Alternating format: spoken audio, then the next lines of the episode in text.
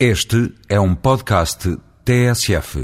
A visita do Presidente da República a Moçambique foi exemplar na perspectiva da defesa dos interesses de Portugal e da comunidade dos países de língua oficial portuguesa. Na verdade, Cavaco Silva não se cansou de aliar constantemente a defesa da língua portuguesa à defesa da cooperação económica. Essas realidades da economia têm puxado também Portugal e Angola nos anos mais recentes para uma aproximação cada vez maior. São também cada vez mais os portugueses que procuram realização e sucesso naquele país da CPLP.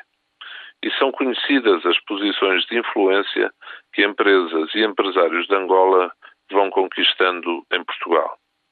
Como Moçambique, depois do acordo sobre a barragem de Cabora Bassa, faltava dar um passo em frente. E foi esse passo que Cavaco Silva e sua mulher souberam dar com elevação e com eficácia.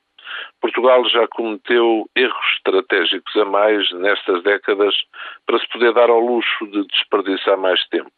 Angola, Moçambique, Brasil, Cabo Verde são vitais para o futuro de Portugal em todo este século. A força de Portugal no mundo dependerá muito, para além de ser membro da União Europeia, da força das suas relações com esses países, para além de São Tomé, da Guiné e de Timor. A cultura, é tão importante como a economia para o que está aqui em causa. O Brasil quer o acordo ortográfico, outros membros da CPLP também. Já lá vão 18 anos que assinamos esse acordo. Não podemos perder mais tempo, peço todo o respeito por opiniões contrárias. São os portugueses que cada vez mais trabalham com esses países ou nesses países os primeiros a entender esta exigência.